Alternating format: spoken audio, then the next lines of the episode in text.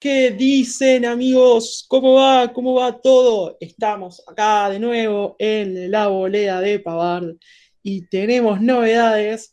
Cuando comenzábamos este pod, le pusimos unas fichas a la cenicienta de la DFB Pokal, el Saarbrücken, equipo del sur, del sur de Alemania, que no pudo contra el Leverkusen y hoy el Bayern Múnich también hizo lo suyo, le ganó al Frankfurt esforzado, 2 a 1, trabajoso, pero tenemos final entre Bayern y Bayern por la Copa de Alemania, pero también tenemos todo lo que nos dejó la 30, la fecha 30 de la Bundesliga y también lo que se viene en el fútbol, porque ya mañana mismo, mañana jueves 11, Sevilla y Betis se van a reventar en el arranque de la liga, así que tengo a los mejores, tengo a los mejores conmigo hoy como ya en las otras ediciones, nos acompaña hoy el señor Bundesliga Pedro Davis. ¿Qué haces, Pedro? ¿Cómo te va?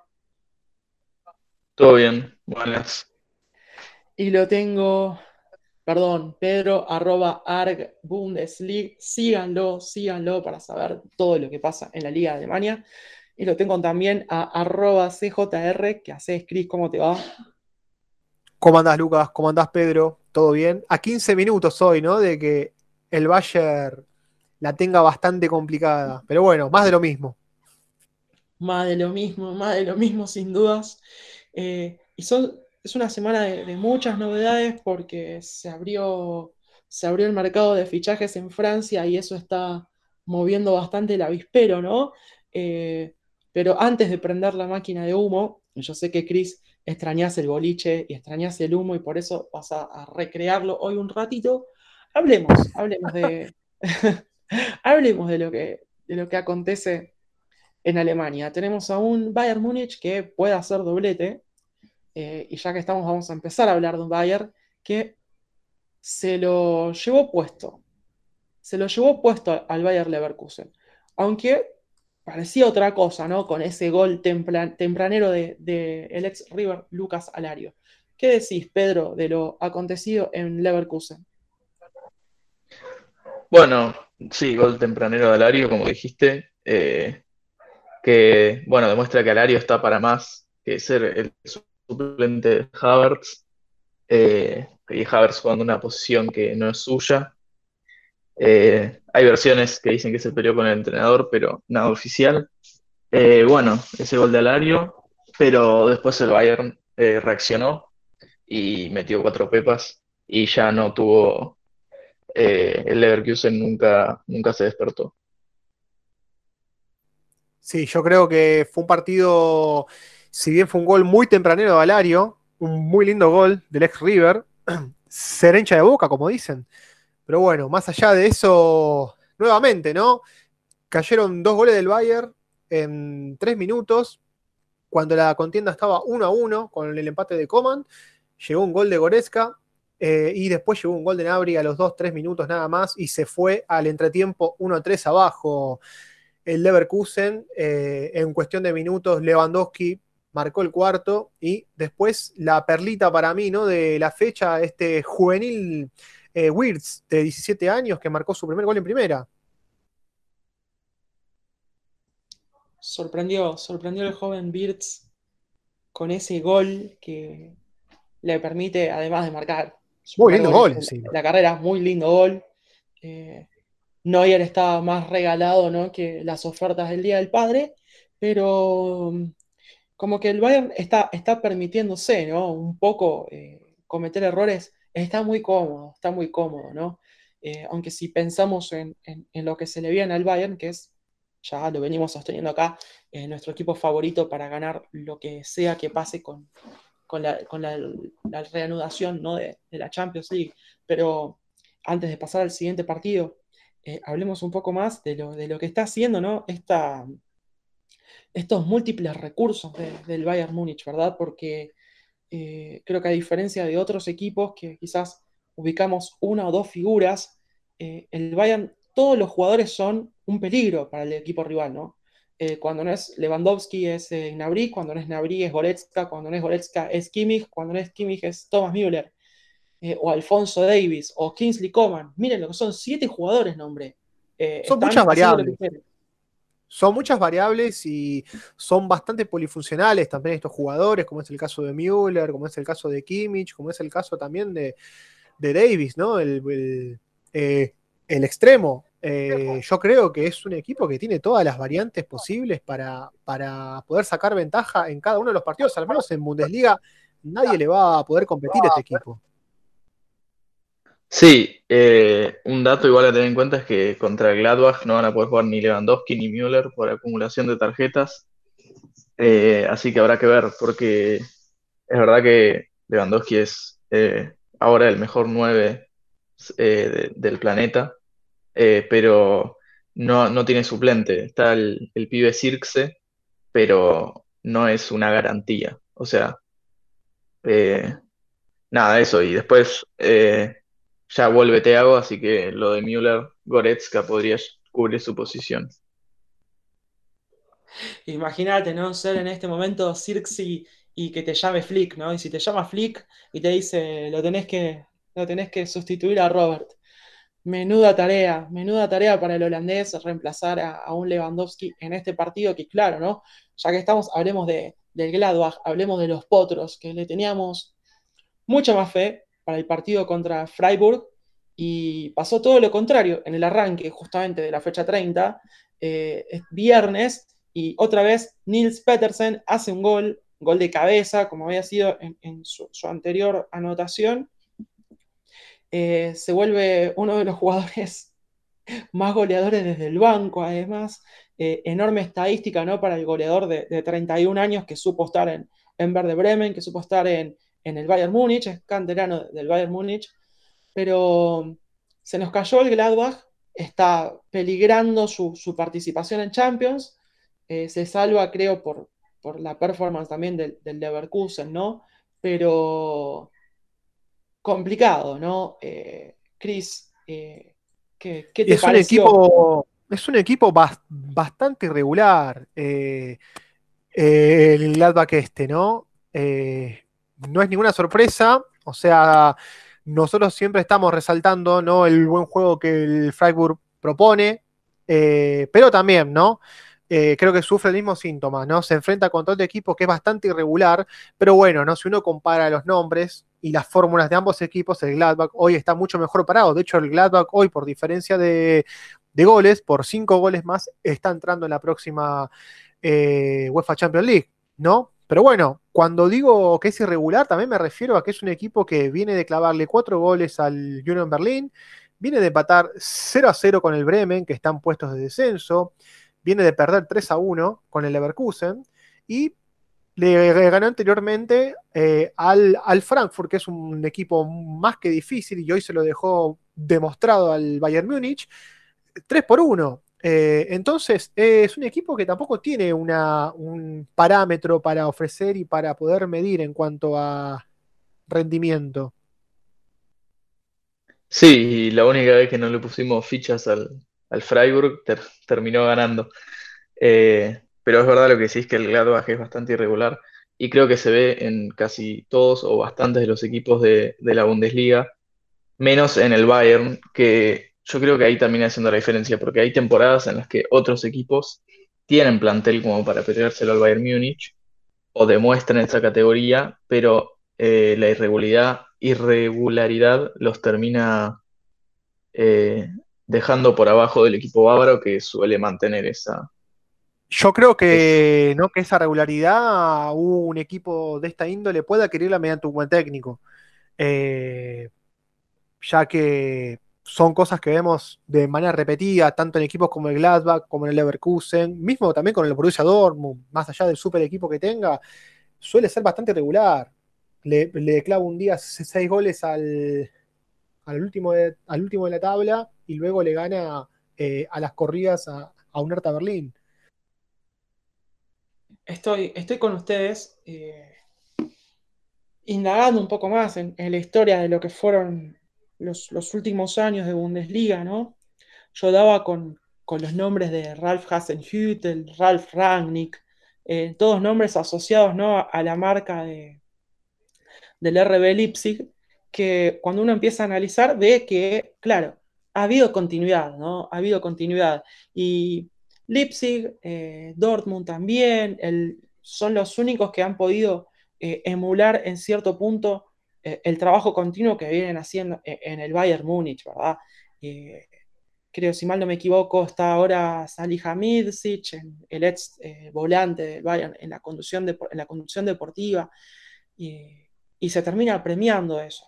Ahora, pasando al, partido del Dortmund que eh, sorprendió eh, su magra victoria, ¿no? porque quizás uno después del triunfazo contra el Paderborn eh, se esperaba más goles, pero también habíamos anticipado que Hertha venía en alza, que el partido podía ser difícil, incluso lo dimos por muerto.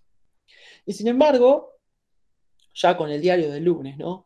vemos que Dortmund ha logrado tener una regularidad que los otros equipos con los que estaba peleándose, ¿no? Por eh, tanto el título como la disputa de, Copas de Europa, una regularidad que, los, que no tuvieron los demás, que no consiguieron.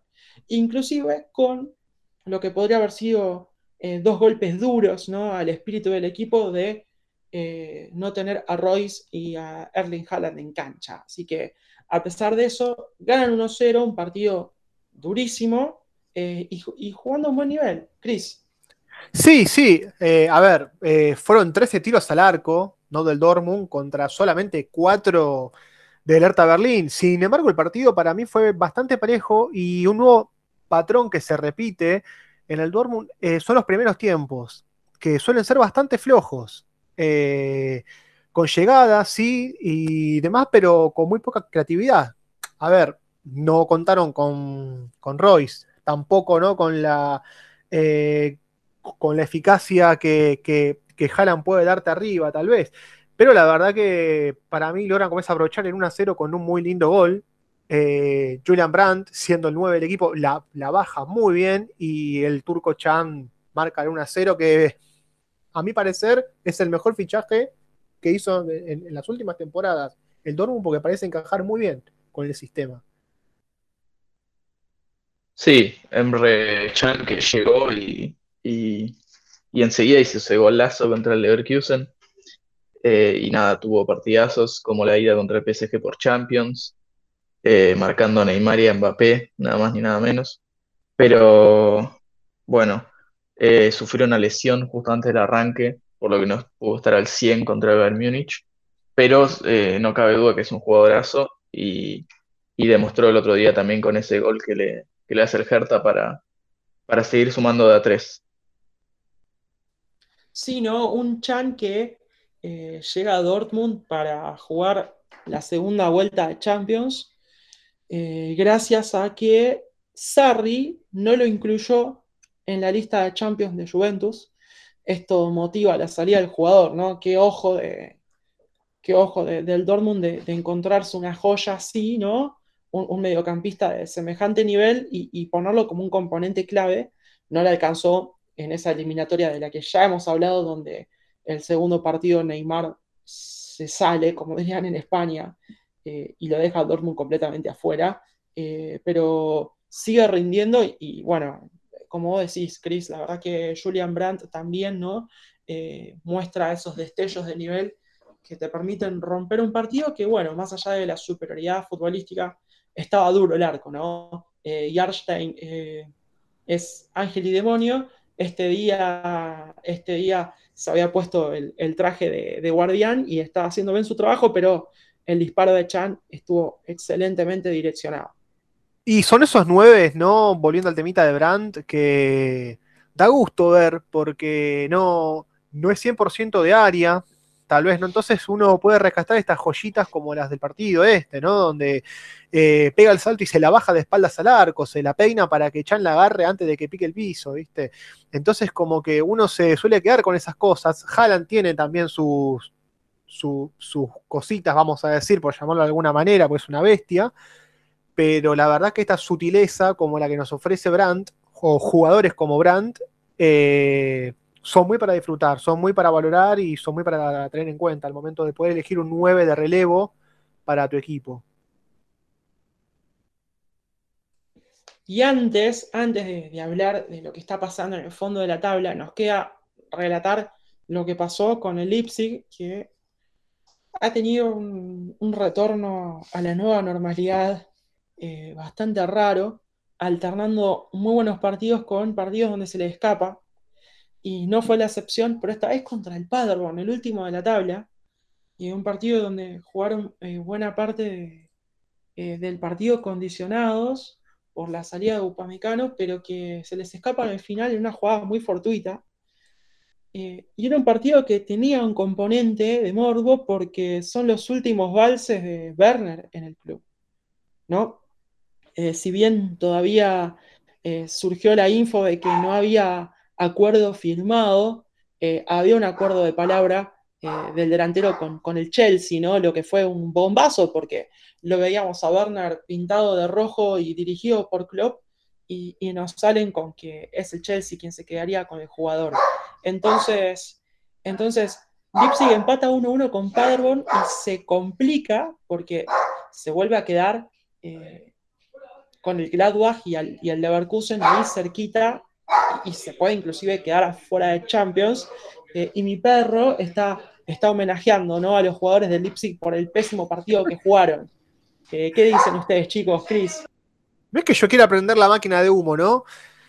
Eh, pero un ratito hay que prenderla en cada programa que tenemos, pero más allá que este Leipzig no haya perdido, porque todavía no, no perdió, ¿no? Desde el retorno fue 1 a 1 contra el Freiburg, fue 5 a 0 al Mainz, fue 2 a 2 con el Hertha Berlín, fue un 4 a 2 contundente al Colonia y fue un 1 a 1 este último contra, contra el Paderborn. Es un equipo que se termina complicando solo, ¿no? Eh, tiene 59 puntos hoy a falta de 4 fechas y tiene a 3 puntos nada más al Gladbach y al Leverkusen, ¿no? Con los irregulares que son eh, los dos equipos que, acabo de nombrar, ¿no? Pero lo más interesante para mí es lo que le queda al, Leipzig, que tiene que jugar contra el Hoffenheim de visitante, un Hoffenheim que se está jugando su plaza de UEFA Europa League, eh, ahí por, por llegar a lograrle, y luego tiene que eh, recibir de local al Fortuna, que también se está jugando el descenso, tiene que recibir al Dortmund también, y bueno, ya la última fecha es frente al Augsburg, pero parece que tiene todos los condimentos como para que, como vos decís, los últimos partidos de Werner sean bien vertiginosos.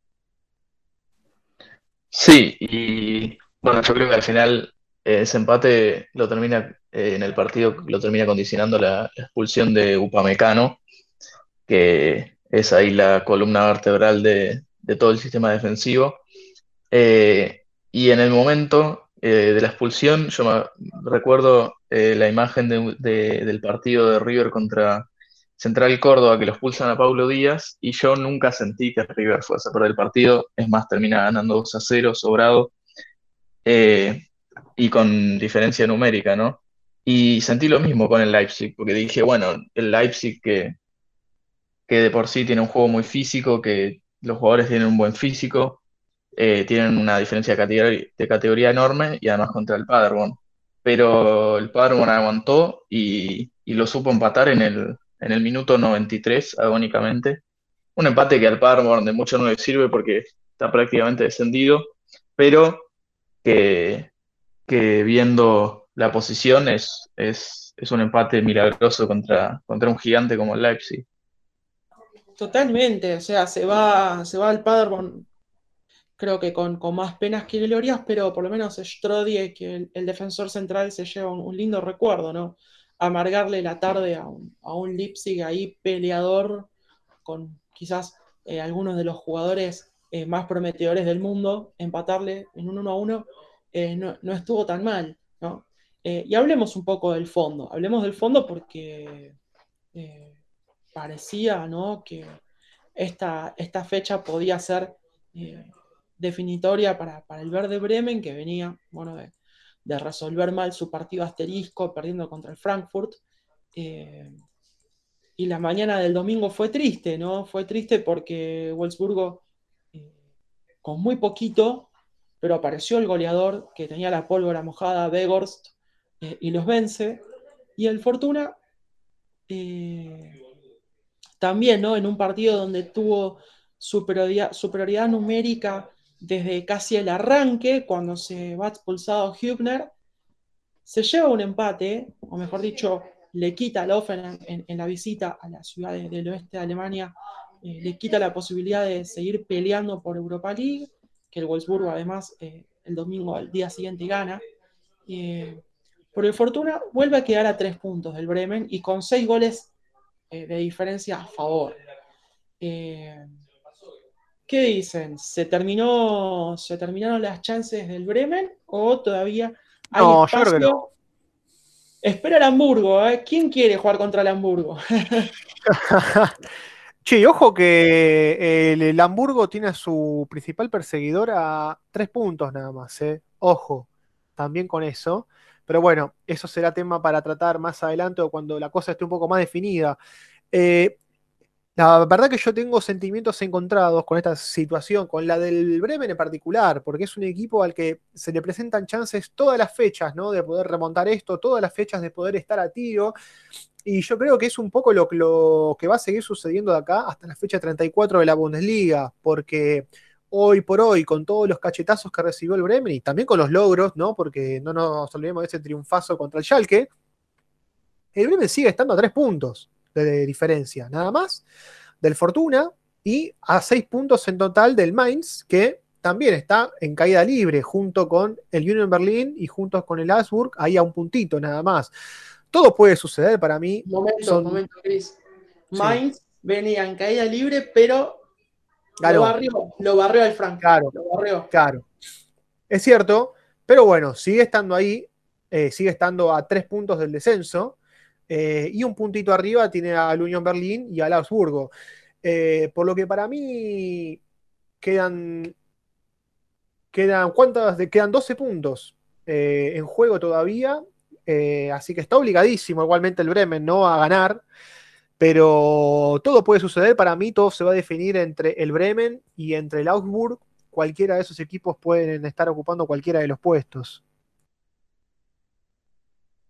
Sí, yo creo que el Bremen, eh, bueno, tuvo una, tuvo una, ya dos chances de oro para, para salir de, ese, de esa posición de, descenso directo y las, las desperdició, pero viendo el calendario de lo que es eh, el Fortuna, el Bremen, si hace bien las cosas, para mí se puede quedar con ese puesto de promoción o hasta salir de ahí como vaya el Mainz o como siga el Unión Berlín que viene, que no puede ganar desde que se reanudó, la Bundesliga. Así que nada, el, tiempo dirá.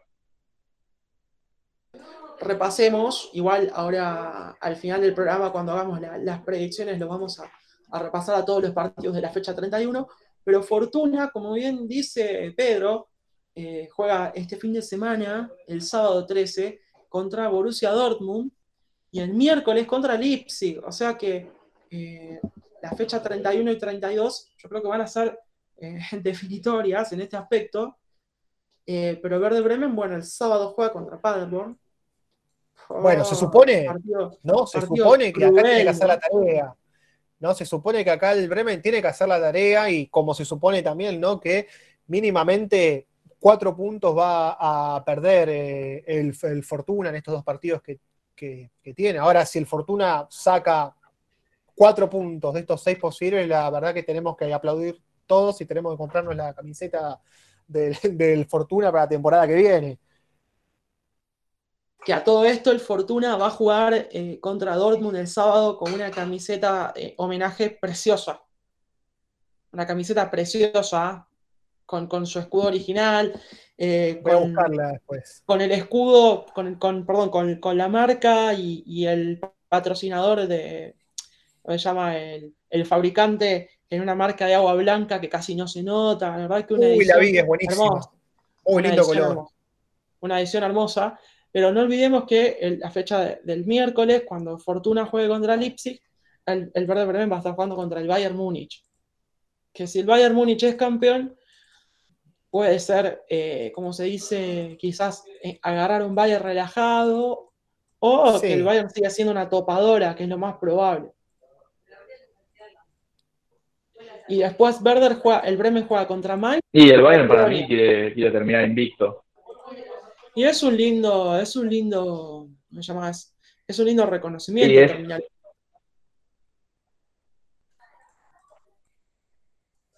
Sí. E- Ese, ese y ese, ese Werder Bremen Mainz y Werder Bremen Colonia también va a ser no una lucha, porque eh, Mainz y Colonia se complican cada vez más y el Bremen que está tirando manotazos de ahogado, así que van a ser unos partidazos ya en lo último, cuando queden seis y tres puntos nada más por, por pelear.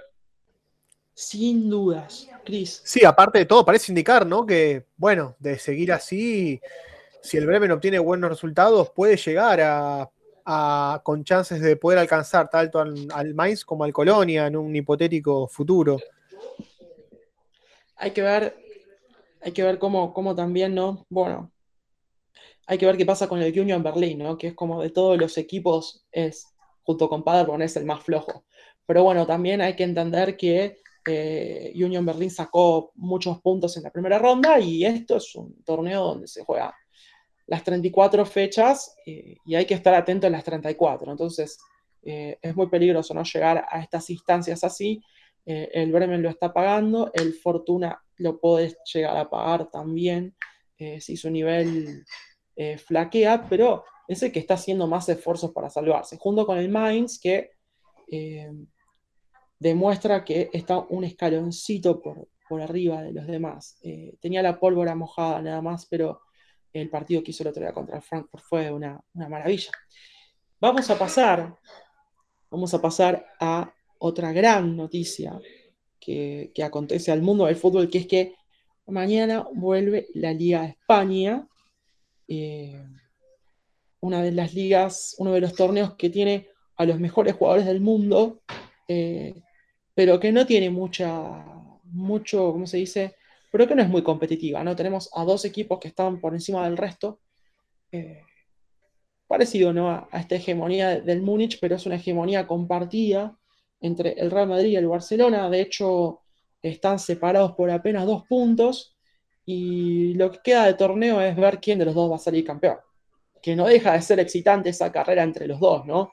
Eh, pero la liga nos, nos arranca con un derby, gracias a la vida.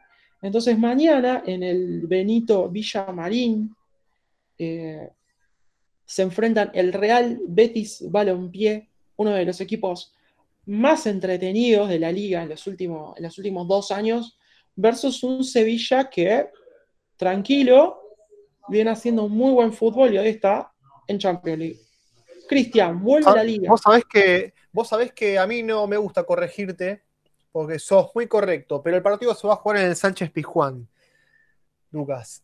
Eh, pero volviendo Es, a, a es este- verdad, es verdad, Es verdad, es verdad. Es en el Sánchez Pizjuán, es cierto. Los- lo No único importa, cierto no es que se juega en Sevilla. Lo único cierto es que se juega en Sevilla. Claro, tal cual.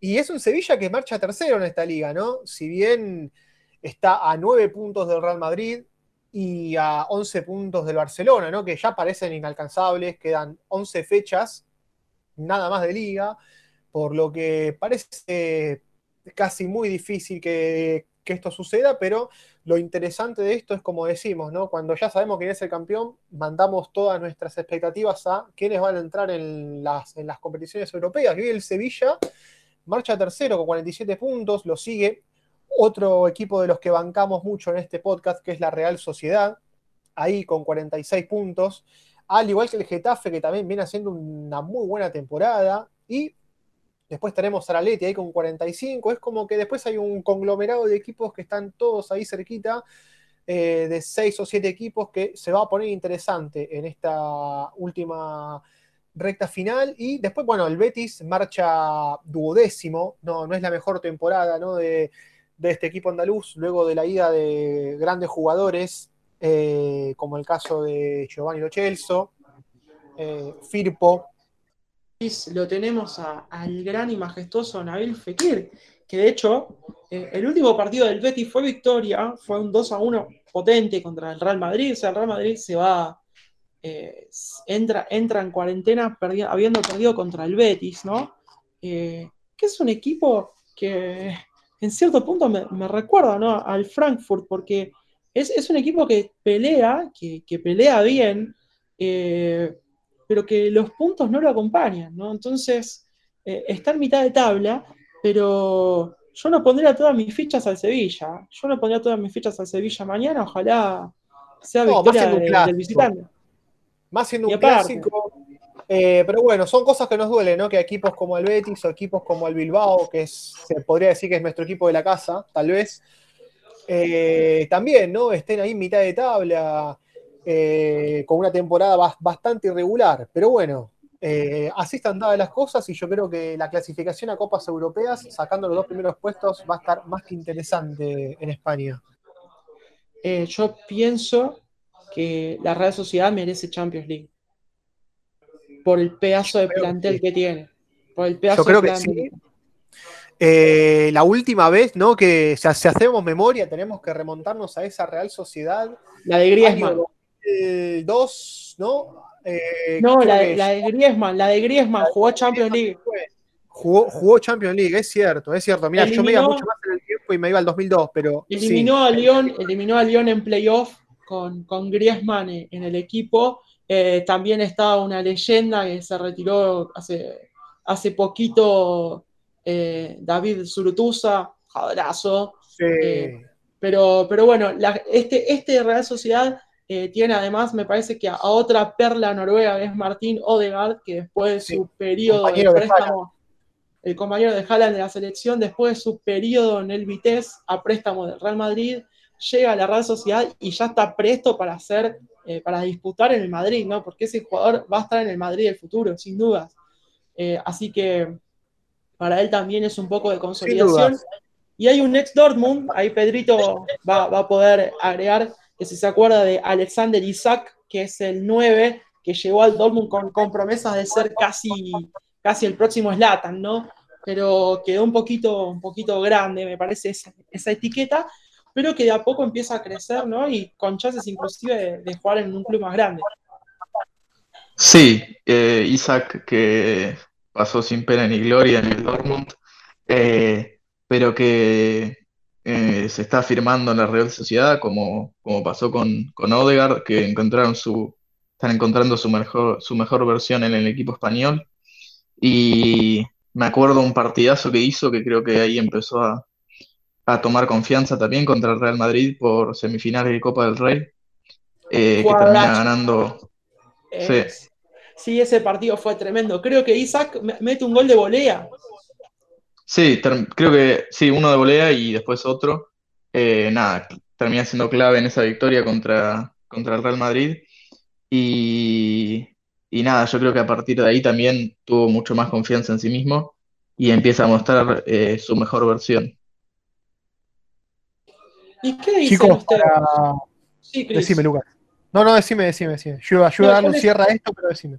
Sí, les iba a preguntar justamente qué pensaban si, si quién va a ser el campeón, si el Barcelona o el Real Madrid, porque es, la pregunta que todos nos hacemos, ¿no?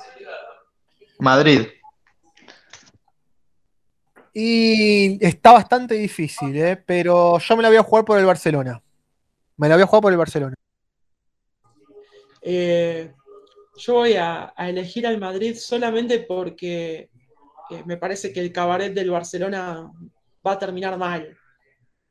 Hay, mucho, hay mucho quilombo, hay mucho quilombo alrededor de Barcelona y eso no puede terminar bien, pero hagamos el, ejercicio ¿no? de repasar que eh, Real Madrid y Barcelona esta fecha arrancan tranqui contra dos equipos en zona roja, el Eibar y el Mallorca. Eibar contra Real Madrid, Mallorca contra Barcelona.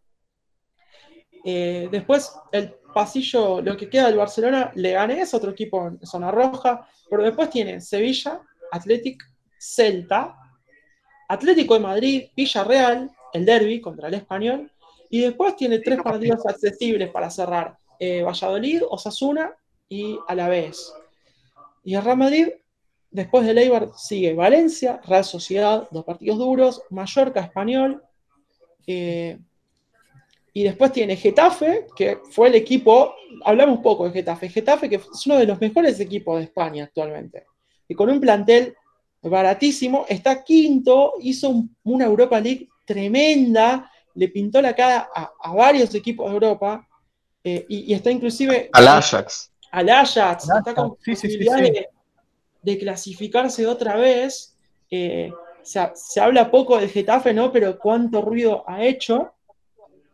De hecho, a ver... El señor Bordalás. El señor Bordalás y, el de y los delanteros que tienen 40 años los dos, eh, Ángel y Jorge Molina, que además son dos desconocidos, pero esas son las cosas lindas del fútbol, ¿no? Eh, tener un equipo de desconocidos que le esté pintando la cara a todo, ¿viste? Es como, qué sé yo. Pregunta, ¿se, jugó el partido de ida que tiene contra el Inter por Europa League? Eh, partido de vuelta, no. no. No, se jugó. No, no, Europa League Europa League quedó como Champions, quedaron algunas llaves cerradas y otras, otras no. El, Frankfurt, por ejemplo, debe, partido. El último partido de Europa en Getafe fue su derrota en el Johan Cruyff Arena 2 a 1, pero había ganado 2 a 0 en, el Coliseum Alfonso Pérez. Sí, y eh, ahora como se enfrenta a un cuco, ¿no? Enfrenta al Inter. O sea, le, queda un partido que también le puede servir de trampolín para para el ánimo de este equipo. Un siempre difícil Inter, ¿no? Porque vamos a decir la verdad que está repleto de estrellas. No gana la Serie A porque los dos equipos que tienen arriba son proyectos más serios y con más años de, trabajo. Me gusta que eh, digas que lo de Inter no es un proyecto serio. Eh, y, es verdad. Porque meten 150 estrellas por temporada, de las cuales muchas duran un año, ¿viste? Muchas duran dos años. Pero además pasó algo que era que Máximo Moratti, el, eterno dueño del Inter, el empresario del petróleo, eh, empezó a vender su participación. Llegó un indonesio que parece el primo de, Kim Jong-un. Eh, empezaron a hacer cagadas. Después cayeron los chinos eh, y siguen haciendo cagadas, pero la verdad que no, no se entiende. Y cuando caen los chinos vuelve Moratti al mando, ¿no? La verdad que eh, ha sido un, pasamanos que, de vuelta, eh, la competencia termina castigando esas cosas, termina castigando esos desmanejos. Por eso Manchester City no va a jugar Champions el año que viene.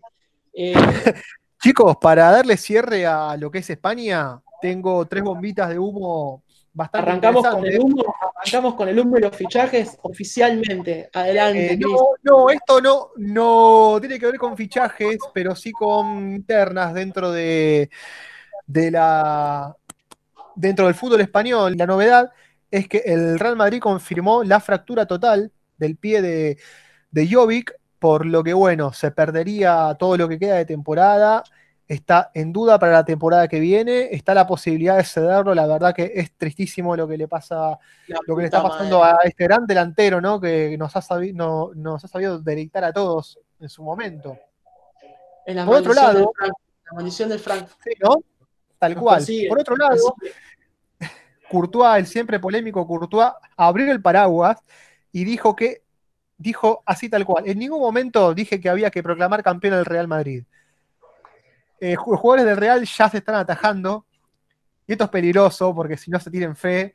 Yo creo que es eh, gallardismo puro eso. Le funcionó el muñeco también. Puede ser. Y bueno, para cerrar por último, hay tres jugadores del Betis que dieron positivo en las pruebas de coronavirus. El equipo juega menos de 24 horas. Eh, su primer partido, pero bueno, no se dieron a confirmar los nombres. Seguramente serán los que no hayan sido confirmados en la nómina, que tampoco ha sido presentada.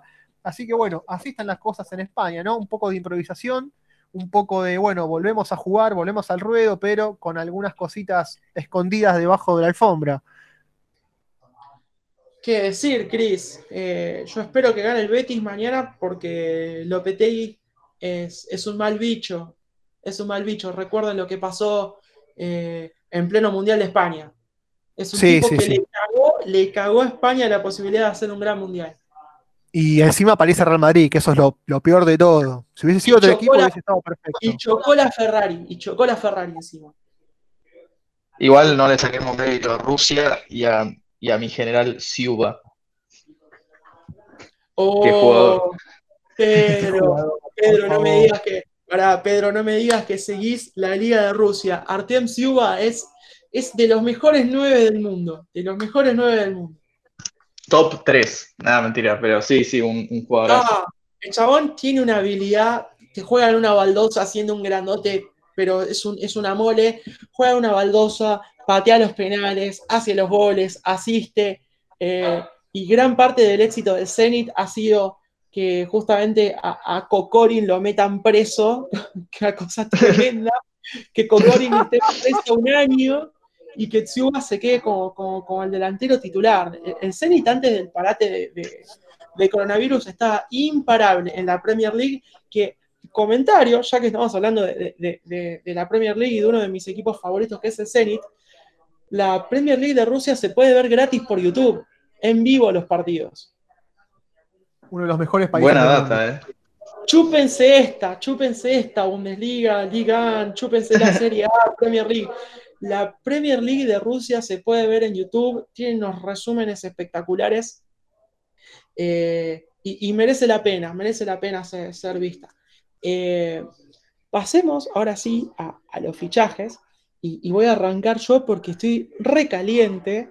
El Consejo de Estado de Francia eh, reafirmó lo que había lo que había dispuesto la Secretaría de Deportes y el Ministerio del Interior, todos estos soletes hinchas del Marsella, eh, de que la temporada se termine así como estaba, pero con un agregado, que es que eh, los equipos que habían descendido no van a descender, pero sí van a ascender eh, los primeros dos de, la liga, de la Liga 2. Entonces, entonces se viene algo que algunos hinchas ya enojados llaman la Superliga 1, porque vamos a tener torneo de 22 equipos con Lorient y Lens, los dos que estaban primeros en la Liga 2, ascendidos directamente, y se salvan del descenso Amiens y se salva Toulouse, que ha hecho la peor temporada de su historia con apenas 13 puntos. Eh, banco, banco es igual eso. Banco que, como es que el, nuestro querido Toulouse se salve. Así que ya les puedo decir, un Toulouse que ha sido, ha sido la cuna de, grandes jugadores en, otro tiempo, ¿no? Eh, hace unos 15 años Toulouse era cosa seria, era cosa seria. Eh, yo me acuerdo que Johan Elmander, por ejemplo, eh, Ola Toivonen, la verdad que buenos jugadores, sobre todo suecos, tuvo, tuvo Toulouse. Pero entonces se confirma que PSG, Marsella y Rennes son los tres equipos que van a jugar Champions League eh, Lille, cuarto clasificado a Europa League, y lo que sí se va a jugar y que, según dicen, está la posibilidad de que se jueguen con público, son las dos finales de la Copa de Francia y de la Copa de la Liga, con lo cual el Olympique de Lyon tiene una chance todavía de entrar a Europa si le gana a PSG. La otra final, la otra final también la juega PSG contra Saint-Étienne. O sea que tanto Saint-Étienne como Lyon tienen la posibilidad de entrar a Europa. Si pierden, yo creo que van a ser Niza y Reims quinto sexto quienes van a jugar. Pero hay otras, otras particularidades. También se abrió, se adelantó la apertura del mercado de pases. Entonces se está hablando de eh, varios jugadores eh, defensores de Lille que podrían pasar a Lyon eh, también eh, el director deportivo del grupo RB, o sea, el grupo Red Bull que maneja al Salzburgo y al Leipzig eh, en Europa, se haría cargo de la dirección deportiva del Mónaco. una noticia interesante. pero también, y esto ya, ya está confirmado, es que Paul Bernardoni, uno de los mejores arqueros de la liga, a pesar de estar en un equipo poco competitivo como NIM, que se salvó de la promoción.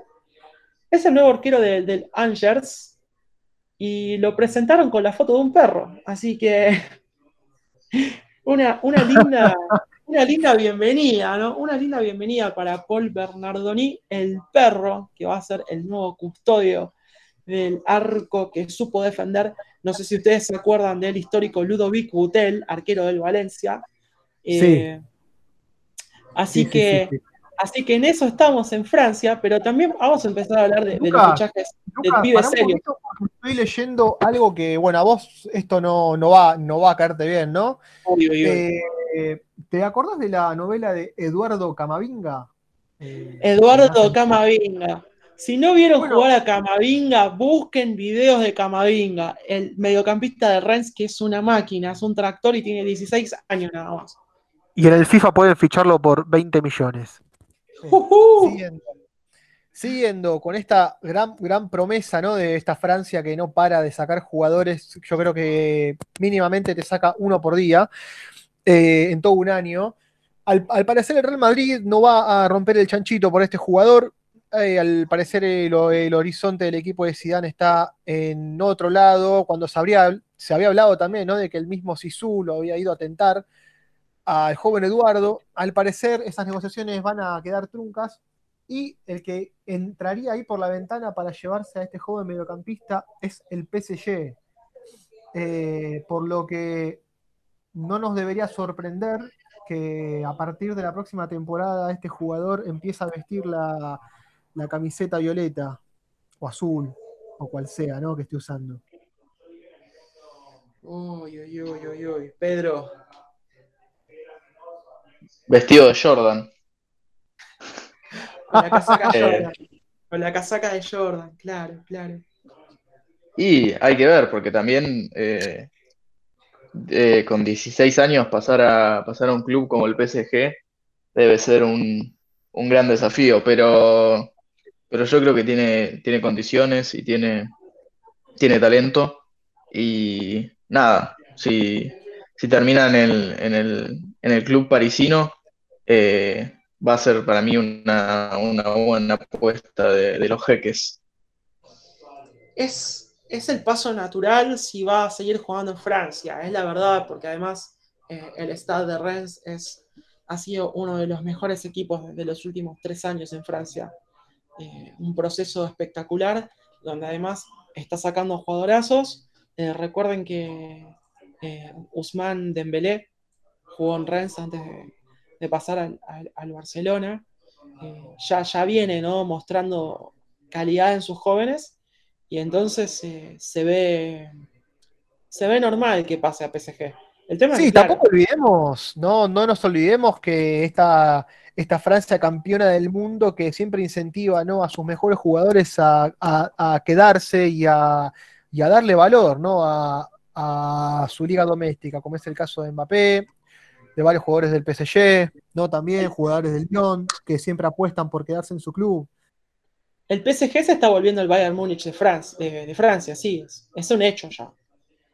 Entonces, vos te destacás en un equipo y a dónde vas a ir a jugar.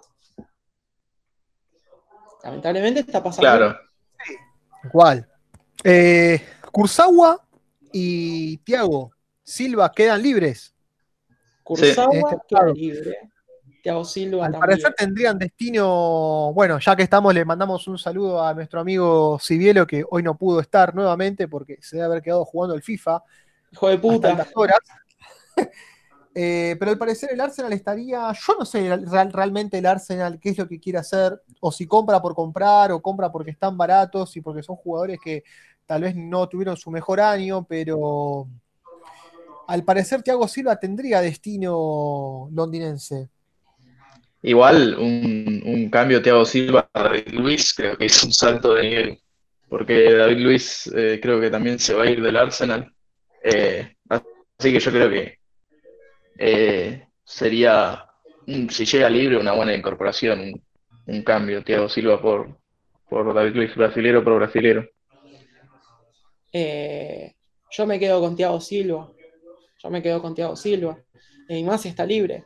Eh, pero está rifado, hablando de, PSG, porque es el equipo que está, está animando el, mercado, ¿no? Eh, está, está rifado porque Thiago Silva está libre, va a quedar libre, eh, Kurzawa va a quedar libre. Es un muy buen jugador, es un muy buen lateral. Suena, suena Juventus, eh, Thomas, Menier, Thomas Menier también queda libre, entonces es, bueno, Julian Draxler puede ser que tenga destino a Alemania, suena para el Leipzig, o sea, se están haciendo, se están haciendo movidas eh, en París eh, y no son jugadorcitos, ¿no? claro, igual me pregunto, ¿se queda, queda libre Meunier, queda libre Kurzawa, queda libre Thiago Silva? ¿Con quién te quedas abajo? ¿Con Tilo Kerer? Nada más. que tampoco es una gran garantía.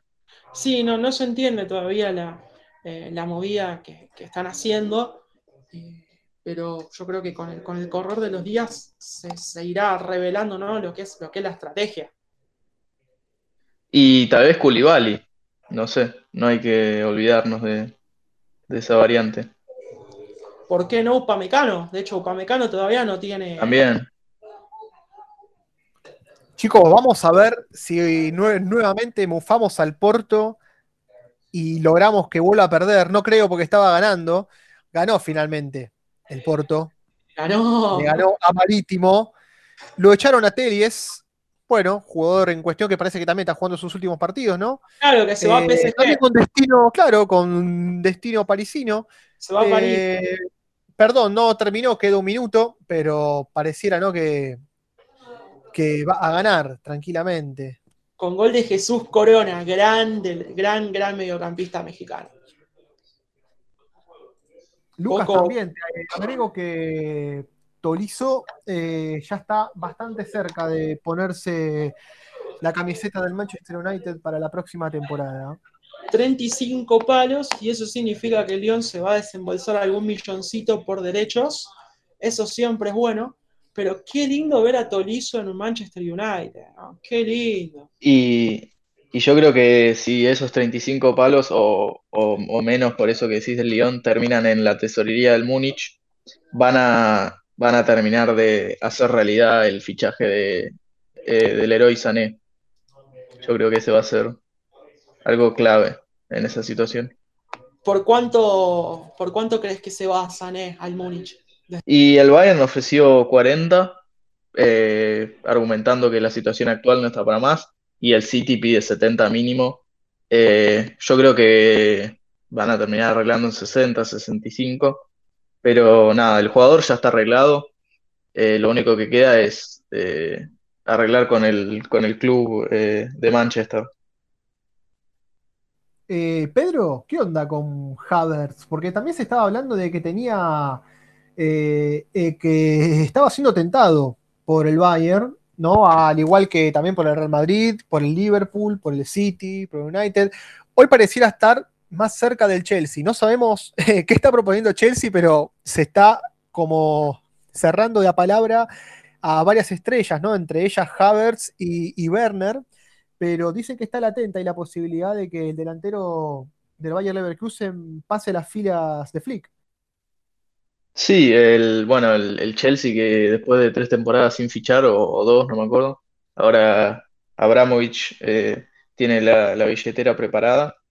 Eh, yo, personalmente, y según lo que estuve leyendo, no creo que Havertz se mueva esta temporada de Leverkusen, porque Leverkusen pide 100 millones de, euros, más de 100 millones. El Bayern preguntó por, por Havertz, pero cuando vieron cuando escucharon las, pretensiones de las aspirinas, se, retiraron, dijeron que no. Y eh, bueno, habrá que ver si el Chelsea termina, eh, yo creo que es más eh, posible un fichaje por el Chelsea, pero hay que ver también el fair play financiero. ¿Qué pasa si, si terminan también fichando a Werner? Porque en total serían más de 150 millones de, euros en una temporada que, Estás teniendo menos ingresos. Sí. Pero bueno, hay, que ver. Por estas cosas, Arsène Wenger quería poner un límite al market cap para que no haya estas asimetrías, ¿no? Porque sí, da la sensación de que Chelsea eh, se está yendo al carajo, está rompiendo el mercado con estos dos fichajes. Eh, hay que ver si les resultan y hay que ver si deportivamente les rinden. Chelsea todavía no está clasificado a Champions League. Chris. No, y un Chelsea, aparte, vamos a ser sinceros, es un Chelsea sub-23 este, ¿no? Que está plagado de jugadores juveniles, como es el caso de Mount, como es el caso de Hudson, de, de, Abraham, Odoy, que está lesionado. Eh, también como es el caso de Gilmour, este chico escocés de 17 años apenas. Eh, yo creo que es un Chelsea que tiene muchísimo futuro. Yo no sé si lo plagaría tanto, ¿no? De estrellas. Eh, tiene un muy buen arquero, ya hemos hablado del gran Kepa, Pero bueno, después eh, tuvo esta apuesta de Christian Pulisic hace un par de años, proveniente del Dortmund. Eh, vos, Pedro, lo debes conocer muy bien. Yo creo que es un equipo que tiene todo, ¿no? Para mí tiene que empezar a desprenderse de algunos jugadores que ya no son funcionales, como es el caso de Giroud, tal vez. William, hay partidos en los que rinde muy bien, hay partidos en los que no. Yo creo que lo que falta es un buen proyecto en Chelsea y para mí tienen que cuidar a Jorginho, que es fundamental para mí. Fue gran hacedor de esta última temporada en la que se coronó con la Europa League. Eh, y bueno, y que también está dando su gran aporte para que de momento esté entrando a la próxima Champions League cuando nadie daba dos pesos por este equipo, entrando cuarto, pero bueno, entrando al fin. Sí, un equipo dirigido dirigido por el joven Lampard también, joven para ser un entrenador, ¿no? Eh, y, el espía Lampard. Sí, habrá que ver. Nos ponemos de pie con Lampard. habrá que ver cómo termina todo, pero yo creo que el Chelsea, haciendo un par de inversiones y, un proyecto sólido, eh, puede volver a, a conquistar ese título que consiguieron en la 2012 de la mano de Drogba. A mí personalmente me encantaría que Lampard se quede toda su vida en el Chelsea, porque es, es de los mejores mediocampistas que, tuve el placer de ver. Eh, y además lo vi levantar títulos, ¿no? Porque una cosa es ver a un gran jugador eh, y otra cosa es ver a un gran jugador ganar títulos. Por eso a Messi le falta el Mundial. Eh, y, Tal nunca, cual. nunca va a tener ese lugar especial. Ya, ya charlaremos de lo que es la Premier, ¿no? Cuando estemos más próximos al, al comienzo. Pero también, ¿no? Cuando esta liga arranque va a estar más que interesante el tema de la Champions League. Bueno, ya el primer puesto ni siquiera ah, merece que charlemos del tema. Pero, Lucas, no te olvides que los Wolves y el Sheffield United están ahí en puestos de UEFA Europa League hoy. Y esto va a estar muy bueno y yo sé que estas cosas a vos te gustan. Un Wolverhampton, un Wolverhampton que es eh, la selección de Portugal B eh, y que juega hermoso. Nuno Espíritu Santo le ha sacado eh, el mejor rédito que nunca, unos lobos que juegan impresionantes y que además tienen a otro gran 9 que es Raúl Jiménez, una bestia hermosa, lo que juega, lo que genera de juego, ¿no? No es solamente hacer goles, sino fabricarlos, otro al estilo de, de como hablábamos con Pedro. Eh, pero sí, se nota que tenemos un montón, un montón, un montón para hablar y que lo vamos a hacer cuando, cuando estemos más cerquita, sin lugar a dudas. Vamos a pasar al cierre de esta edición cargadísima de información. Nos estamos quedando, nos estamos quedando con cosas en el tintero. Eh, un pequeño chivo que es que busquen el gol que hizo, no en la fecha que se jugó hoy de la Bundesliga de Austria, sino en el partido anterior eh, al señor Patson Daka, que es el, reemplazo de. El reemplazo de. ¿Cómo se llama? Eh, el reemplazo de Haaland en el, en el Salzburgo. Hizo una pirueta. Una pirueta tremenda. Hizo una pirueta tremenda. Eh, para uno de sus, de sus múltiples goles, porque también hay que, hay que reconocer que Daka ya tiene 22 goles en la Bundesliga, así que el delantero de Zambia eh, está prometiendo ¿no? Eh, ser otro de los cracks que salen, ya de tantos que salen del Salzburgo. Eh, y hablábamos ¿no? del húngaro Joboslai, el jovencito que también juega con él, con Daka en el Salzburgo, que hoy hizo tres. Es impresionante la máquina de producir jugadores, el equipo Red Bull. Entonces, es el nuevo Ajax, posiblemente. Posiblemente. Una cosa de locos. Yo creo que lo que está haciendo Red Bull en el fútbol merece un programa entero. Para hablar ¿no? de lo que es el Leipzig, de lo que es el, Red Bull de Salzburgo, un poco la, nave madre, eh, y de lo que es también eh, el, New York Red Bull y el Bragantino, que es el, el proyecto que tienen en Brasil, y que antes de la cuarentena ya había hecho un paulistado tremendo dominando, su grupo eh, y ganando partidos muy, muy importantes. Chicos, vamos a la parte que más nos gusta del programa, que es la de jugar al futuro. Eh, es la que más nos gusta y es la que peor nos sale. Así que La fecha 31 arranca, arranca este viernes, este viernes 12, con el encuentro entre Offenheim y el. Así que, Pedro, ¿cuál es tu pronóstico? Y un 2-2 para mí. Qué difícil este partido. Qué difícil. Está bien, por las Sí. razones que ya conocemos, pero para mí acá el Leipzig va a tener que salir a demostrar que es un equipo grande hoy en día en Bundesliga, así que para mí va a ser victoria 2 por 1, 2 por 0. No más que eso igualmente, porque el Offenheim viene muy bien. Yo creo que eh, puede llegar a haber tres del Leipzig, pero que puede ser un, un 3-1, un 3-1 ahí. Esperemos que, que Gulachi esté, esté fino, fino en el arco y que el Leipzig no se vuelva a dormir en, en el último minuto. Segundo, segundo partido. Oh, Wolfsburgo contra Freiburg. Comple- complejo, complejo. Para mí, un empate. eh, a uno o a dos goles también. Yo me la juego por el Freiburg, ¿eh? Para mí gana 2 a 1. Yo pienso que Wolfsburgo se va a terminar de despegar. Si Leipzig le gana en Hoffenheim, yo creo que Wolfsburgo ya se queda tranquilito en su sexta plaza y clasificado a copas. Así que le doy, le doy mi punto al Wolfsburgo que le va a ganar al Freiburg. Fortuna, Borussia Dortmund. Eh, y 2-0 gana el, ganan el Dortmund para mí. Yo creo que gana el Dortmund 1 a 0. Va a ser algo parecido a lo del otro día, Lucas. Yo creo que gana Black Yellow también. Eh, puede ser la vuelta de Marco Royce al equipo. Eh, y apuesto a que sea un festival de goles, porque el Fortuna además va a tener que salir a jugar este partido. No le alcanza con jugar el empate. No le alcanza. Eh, Hertha Berlín contra Frankfurt. Em, y para mí vuelve a la victoria del Hertha 2-0 con un Frankfurt golpeado por la derrota de hoy. Frankfurt ganó la fecha pasada. Eh, No, perdió contra No. el Mainz. bueno, 2-0. entonces gana, gana en esta entonces, porque es así el equipo. Funciona de esa manera. y es un partido. Mirá que la lógica con el Schalke no funcionó, ¿eh? Es cierto, eh, no Es funcionó verdad, es verdad, es verdad. No funcionó la lógica. Eh, para mí gana Hertha, pero casi por, por descarte, porque es un partido que eh, ya empieza a ser casi hasta intrascendente.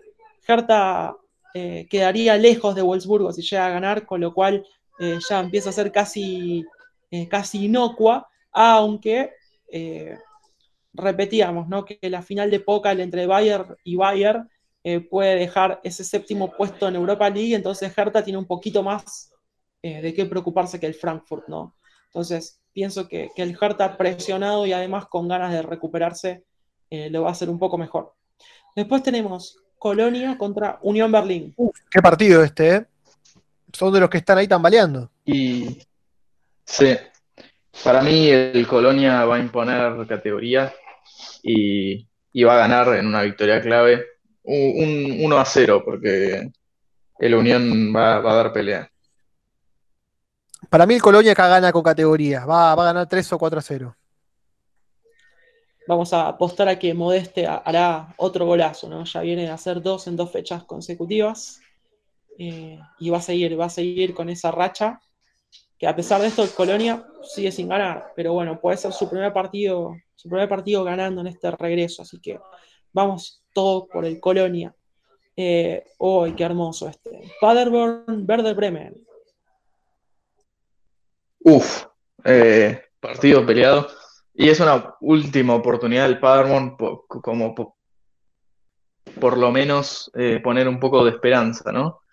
Pero yo creo que el Bremen eh, eh, necesita más la victoria eh, porque tiene más chances y va a ganar 2 a 0, 3 a 0.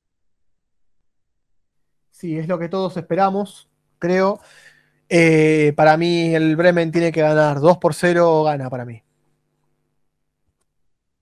Para mí este partido se termina por la mínima. Es 1-0. Es 1-0 para el Bremen. Eh, pero piensen que el próximo programa vamos a estar hablando de un Bremen contra un Bayern Múnich casi campeón. Así que preparen, si llega a perder el Bremen contra el Paderborn, preparen las velas, porque eh, estaríamos hablando de, un evento histórico, es el, Bremen descendiendo. Eh, así que prepárense. 13.30, cita obligada, Bayern Múnich, Borussia Mönchengladbach. Para mí, esto, me adelanto, esto es triunfazo del Bayern Múnich. Para mí también 2 a 0 por, la falta de Lewandowski, por la falta de Müller, ¿no? Le falta el goleador y, el mayor asistidor, eh, pero sigue teniendo una categoría impresionante. Y el Gladbach que creo que no va a poder contar con Plea. Ah, sí, no va a poder contar con Plea por, por Roja en el partido anterior. Exacto. Turán va, va a estar en solitario, así que un poco se equilibra la balanza. Eh, nada, eso, 2-0 para, para los bávaros. Y yo creo que también, no, Simplea, yo no creo que puedan aspirar a mucho. Eh, viene muy bien, sobre todo, viene muy bien por los extremos. Eh, este Bayern no perdona, los laterales son excelentes, los extremos. Más todavía, para mí lo van a padecer un montón. Va a ser un 2 a 0, 3 a 0 con precio, ¿no? No digo un 4 o 5 a 0 porque no va a estar Lewandowski, pero un 2 a 0 fácilmente. Y seguimos, seguimos con los últimos dos partidos que nos traen. Otro partido clave este, ¿eh? Entre Mainz y Augsburgo, exacto. Otro partido clave. Ojo, hermoso uh. partido. Pero yo estoy para el Mainz porque recuperó, recuperó la memoria. Recuperó la memoria. Yo, yo voy por un empate. A uno o a dos. No, yo me voy a tirar porque el Augsburg gane y porque el Bremen se pueda poner a tres puntitos, perdón, a cuatro puntitos de, este equipo. Claro, porque nosotros hablamos del Fortuna Düsseldorf. Si el Fortuna le llega a, sacar una victoria al Dortmund, estos equipos, Union Berlin, Mainz, Augsburg, estarían todos temblando, porque, eh, claro, ya, ¿cómo se dice? El peligro de una promoción ya se vuelve algo visible, ¿no? Eh, y, ya que estamos hablando de Augsburgo, eh, el que pasó un mal día el otro día en su partido contra el Colonia, en este empate a uno, fue el delantero, el delantero estrella, Florian Niederlechner, que eh, Timo Horn lo tuvo de hijo, le ataja un penal, la televisión ponía ¿no?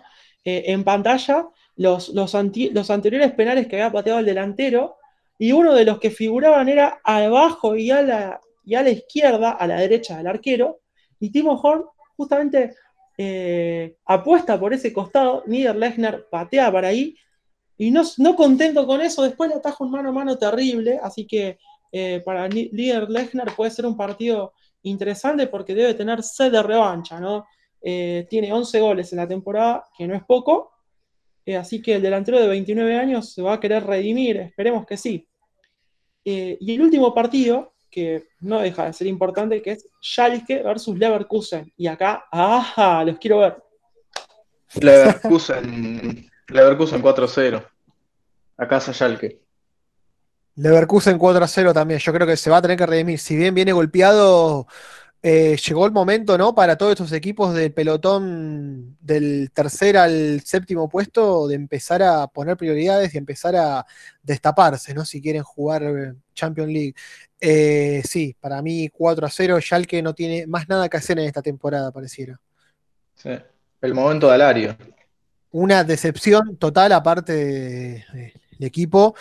Eh, la verdad que sin palabras para, lo, para, para la situación de Schalke que arrancó esta reanudación en puestos de Europa League, ¿no?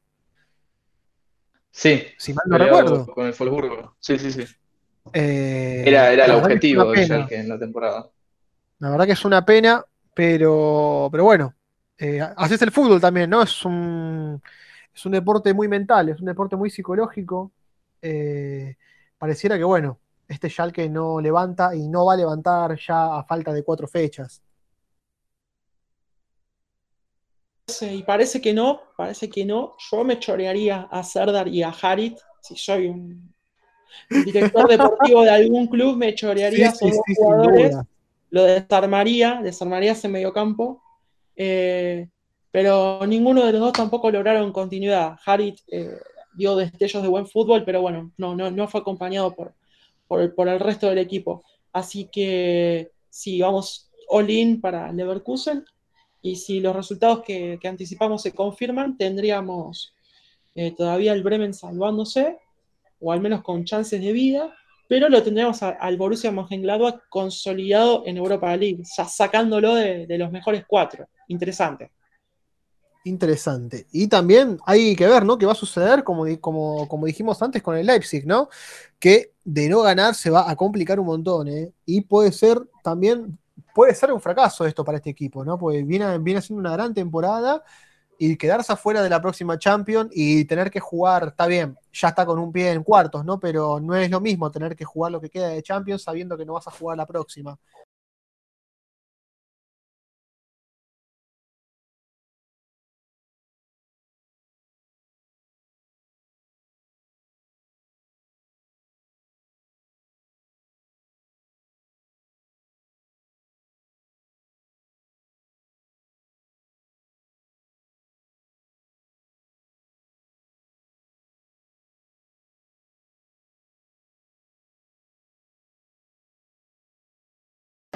Sí, sí, sin duda sería un golpe anímico importante, pero para mí el Leipzig, si se encuentra en apuros, tiene material y tiene jugadores como para salir de ahí.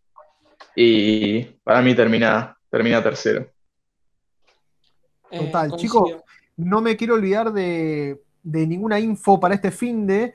Eh, tengan en cuenta que este viernes se va a jugar el partido de vuelta entre la Juve y el Milan por la Copa de Italia. Eh, vuelve el fútbol italiano, si bien vuelve el 20 la liga, la Copa de Italia se resuelve antes, el partido de ida salió 1 a 1 entre Juventus y Milan.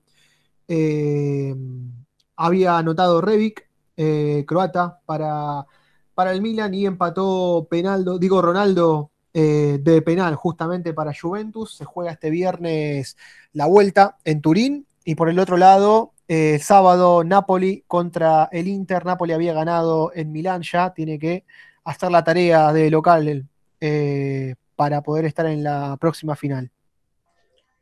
Ojalá tengamos una final Milan-Napoli por el bien del fútbol. O un Juventus-Napoli tampoco estaría mal, eh, reviviendo viejas épocas. Pero que gane Napoli, que gane Napoli. Ya, ya la Ah, Juventus me saturó, me saturó el, me saturó el conventillo de Penaldo, no lo banco más. Yo creo que estamos muy cerca eh, de tal vez vivir el final de esta era de la Juventus. eh. Yo creo que hay que prenderle velas al Lazio para que, para que vuelva más fuerte que nunca. Una Lazio que puede que ya la próxima temporada no lo tenga a su estrella Milinkovic Savic. No se terminó esa novela todavía, así que no vamos a hablar de eso hoy. Y tampoco no vamos a hablar más porque se nos terminó el tiempo. Así que muchísimas gracias a los que nos siguen en esto que es la volea de Pavard. Eh, te saludo, Cris. Gracias, arroba CJR por estar. Muchas gracias a vos, Lucas, y a vos, Pedro, como siempre. Gracias a ustedes. Pedro, la joven promesa, joven promesa del periodismo deportivo en Argentina, un pibe hiper profesional. Síganlo en arroba arcbundesliga para no perderse nada de lo que pasa en esta competición. Cristian, ¿querés decir algo más? Eh, no, nada más. Creo que ya dije todo lo que tenía que decir. Eh, contento porque vuelve el fútbol en varios países más, así que ojalá, ojalá se salve el Bremen. Solamente quiero decir eso. Y vean, busquen la pirueta de Daka en el Salzburgo porque merece la pena ser vista. Un abrazo grande a todos, cuídense y disfruten, disfruten de lo bello que es el fútbol. Un abrazo grande, grande, grande. Chao, chao.